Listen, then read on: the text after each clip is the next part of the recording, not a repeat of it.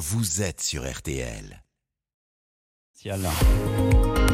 Ah ouais, les pourquoi de l'info, Florian Gazan, c'était hier les funérailles de Silvio Berlusconi. Et à cette occasion, vous allez nous expliquer pourquoi ces soirées sulfureuses qui lui ont valu des problèmes s'appelaient Bunga Bunga. Eh oui, Jérôme, ces fameuses soirées que Berlusconi décrivait ainsi, je le cite, deux points, ouvrez les braguettes, euh, les guillemets. des dîners élégants où des jeunes filles s'entraînaient pour des spectacles burlesques dans une atmosphère de sérénité, sympathie et en train. En train, en train, en arrière-train surtout, puisqu'en en fait, on sait que c'était des orgies.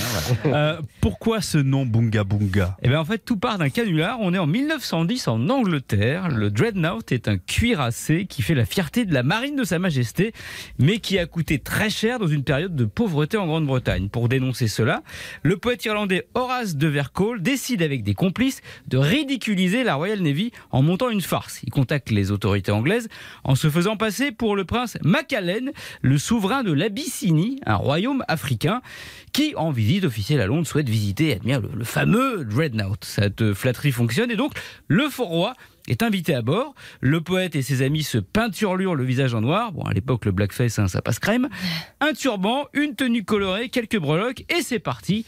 Les voilà accueillis en grande pompe à bord. Et là, que se passe-t-il, Florian? Eh bien, les faux dignitaires marinas se mettent à parler en charabia et pour exprimer leur admiration devant ce, ce cuirassé, ils crient avec un accent que n'aurait pas renié Michel Hebb Bunga Bunga Ça veut dire quoi?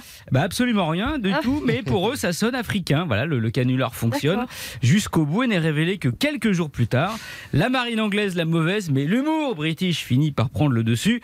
Quand pendant la Première Guerre mondiale, le Dreadnought coule un sous-marin allemand, l'équipage reçoit un télégramme de félicitations qui dit simplement Bunga Bunga. Voilà. Ouais, Qu'on peut traduire là aussi par de, de l'admiration. Euh, mais comment euh, ça s'est transformé en termes lubriques Je comprends pas ça. Grâce, enfin si je puis dire, au colonel Kadhafi, qui dans sa jeunesse a fait une petite formation dans l'armée britannique. On a dû lui raconter le canular Bunga Bunga, sauf que pour lui, en fait, euh, bah, c'était un terme pour désigner ses soirées avec son harem de filles, les soirées Bunga Bunga. Et Berlusconi, qui était ami avec le dictateur libyen, eh ben, lui a piqué le concept et le nom et une blague que- qu'il lui avait racontée. La voilà. Deux explorateurs sont capturés par une tribu africaine. hein. Le premier, euh, le chef demande au premier Toi, tu veux mourir ou Bunga Bunga? Ah, Évidemment, il choisit Bunga Bunga, pensant que ça ne peut pas être pire. Et là, toute la tribu abuse de lui sexuellement.